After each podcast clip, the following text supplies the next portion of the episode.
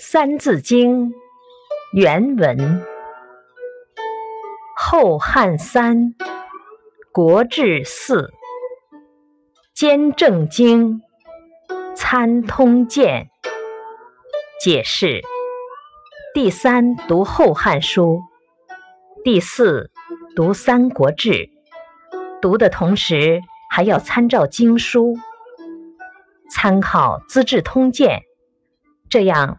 我们就可以更好的了解历史的治乱兴衰了。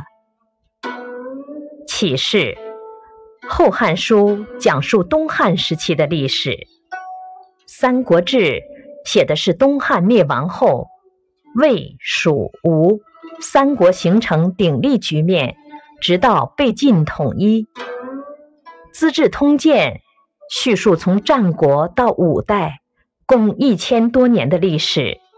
有以史为鉴界的思想，所以叫《资治通鉴》。